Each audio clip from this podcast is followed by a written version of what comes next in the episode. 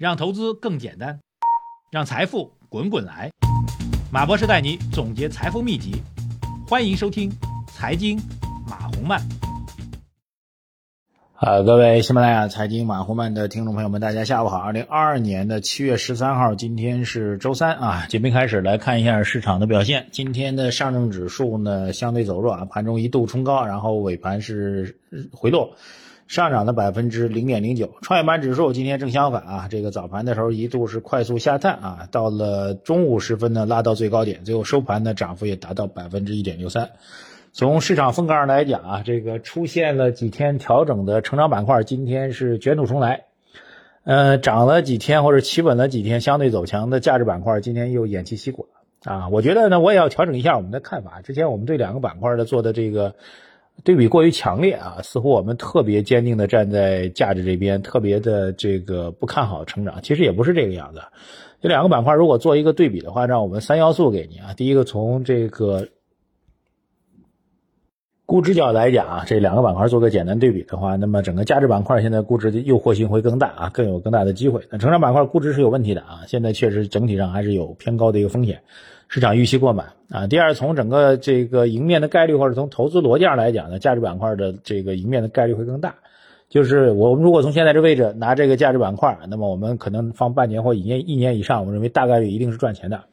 那成长板块这个固然也有它这个上升的价值跟逻辑，但是考虑到这个所谓的高估值的问题啊，一一年或者半年以后，我们觉得这可能会是亏钱的。其实这样的状况。啊，第三个就是拿出做大的时间时间去做一个等待啊。那么从前面两个点来推演的话，价值板块我们去拿出更多耐心去等待的这个心理是比较笃定的啊。成长板块虽然今天开始反弹了，如果再反弹几几天啊，您还有多大胆量继续拿住它？这其实也是一个比较大的挑战啊。所以从三要素上来讲，我们觉得这两大板块都可以去关注啊。甚至站在我们角度来讲呢，现在以价值为主啊。如果成长板块能够把估值有效消化，依然可以去进行选择。啊，今天把这个两个板块之间对比的，再给大家做强调一下，就结合了各方面的因素来讲，我们认为价值的这个概率啊，赢面的概率会更大啊，做一个解释。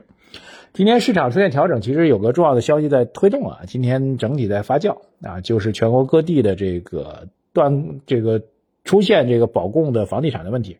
就房子现在已经停工了哈，但是呢贷款还在交啊，所以各地的业主呢也在联合起来，统一拒绝在交纳房贷，是这样的事情。这事情呢，其实两个层面。第一个层面，从绝对数量上来讲呢，依然不算大啊。这个我在消息发酵之后啊，包括我们今天有很多朋友在后台在提问，我们也做了一些回复。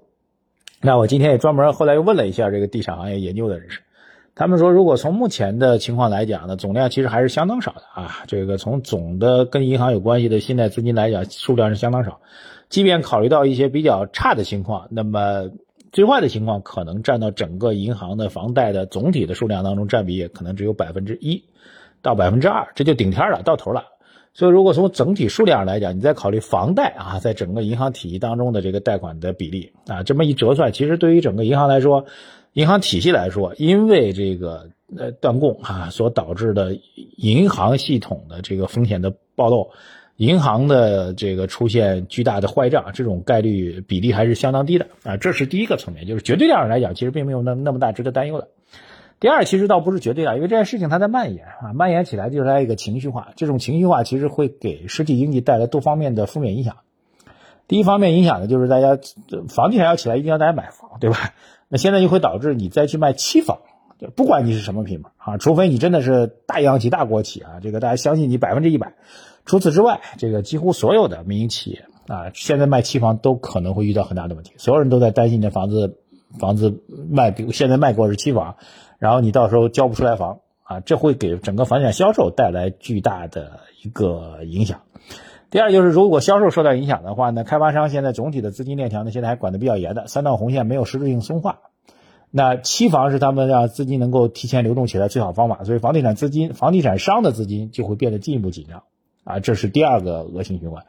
第三个循环就是商业银行啊，现在在给贷款的时候也会在担心啊。以前呢就是你反正来买，你你就你买期房我也贷款给你，对吧？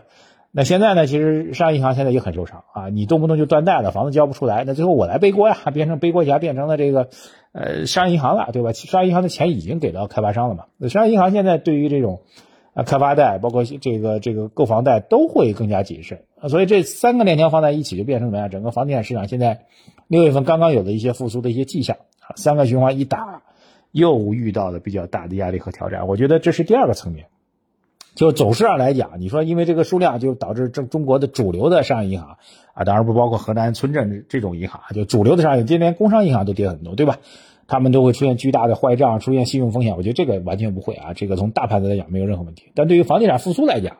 刚才讲这三个因素，如果循环去做负循环的话，那其实是挺大的压力和挑战。所以这个问题呢，短期确实会给价值板块带来比较大影响。那价值板块如果去仔细细分的话，房地产跟银行，房地产跟银行关联比较密。啊，但是基建跟建材跟这一块没有什么太大关系啊。基建跟建材，呃，特别是基建吧，主要还是跟这个地方政府债、跟各地的农田水利工程啊，跟这个大型基础设施建设有关系，它基本上不受这影响。所以这几个板块要做区分。那由此再做推演，怎么来看呢？以房地产行业为例，那我觉得这个高层一定会关注这样个问题啊，因为说到底，今年要实现经济增长速度的一定的增速，房地产最起码不能拖后腿吧？我们不期待你走特别高，但是你最起码不能还在在目前情况下还在拖后腿的话，那可能就会是比较大的压力和挑战。那我自己也了解一下，不排除近一段时间围绕房地产现在的困局呢，还会有一些政策出来啊。其实说到底，最差最最晚就是到七月底。我们还有一次半年度的这个高层会议啊，这次高层会议不排除会围绕着稳增长再给出一定的支持方向。其实我们看到房地产的相关数据来讲，六月份数据确实在转好，但这个转好呢，真的是有一定阶段性的。房地产能不能真正的恢复到一个正常行业？注意啊，很多朋友一说我一说房地产要企稳，他们就以为我在鼓吹房价要涨，这是两回事啊。我们现在讲的是房地产市场进入一个正常的循环啊，不要出现这种人人自危、人人互相不信任。都觉得这行业要塌塌倒塌掉，甚至因此导致金融风险这种状况，这是一种不正常的状况。我说的是让整个行业树立起基本的信用的状况，大家能够形成正常的资金的流通，然后也对整个金融体系构成一定的支撑。我觉得正常状态是这样的状态啊。我觉得，呃，包括我们自己了解下来，未来还会有一定政策去支持。但短期来讲，这会给房地产的这个市场信心造成一些影响，这是我们基本的一个观点。但是两个大的方向来做一个评判的话，就我刚才讲，从估值到我们的逻辑啊，也包括对我们的整个的投资的胜算的测算，那您其实还是会形成自己的判断的啊。当然，成长板块我们会高度关注啊，成长板块如果给出我们比较好的估值水平的话，我们也会积极建议大家去进行参与的。好，节目再最后再强调一下，我们的公众号“财经马红漫”几大福利给到大家。首先，公众号的头条留言区，大家留留言互动啊，这个是我们给大家福利。另外，本周的报告已经上线了，本周给您的一关于一份这个很长的关于生物医药的下半年的投资策略的报告。另外呢，七月十八号就下周一，我们的月度的大直播啊也会正式开启，各位都可以到公众号来回复“直播”两个字，获取我们的直播链接。谢谢大家。如果您透过喜马拉雅收听我们节目的话，请务必点击我们节目的关注按钮。另外，拜托各位留言、点赞、转发，谢谢大家，再见。